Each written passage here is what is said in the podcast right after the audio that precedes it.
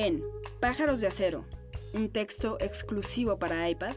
Andrea Cheftanovich entrelaza los recuerdos de su infancia en los años posteriores al golpe de Estado que derrocó a Salvador Allende con la historia de Peter Tormen, el ciclista que ganó la Vuelta a Chile en 1987 y aprovechó ese momento de exposición para alzar la voz sobre su hermano, desaparecido durante la dictadura de Pinochet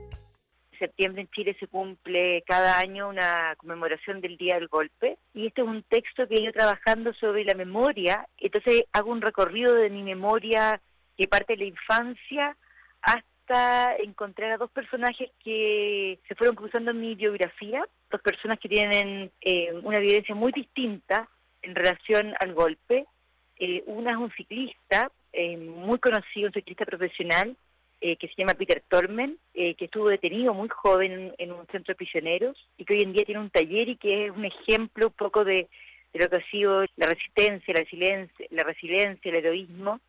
Y lo cruzo con otro personaje que también fue un poco merodeando estas memorias de infancia, que está en el polo opuesto, que es un padre un compañero de, curso que era un torturador. Dato que solo supimos mucho más tarde, cuando ya éramos adultos, y que bueno se ratificó que era un médico a cargo de, un centro de detención muy muy duro, muy crudo.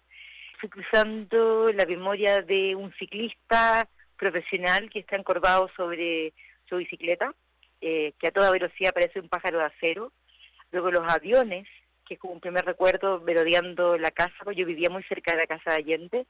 Y luego eh, este hombre que está vinculado también con un pájaro de acero, pero un pájaro de acero que, hace daño. El texto mezcla un poco una línea que me, ha interesado trabajar, que es fuente, fuente de entrevista, perfil y también ficción, un poco eh, cruzo memorias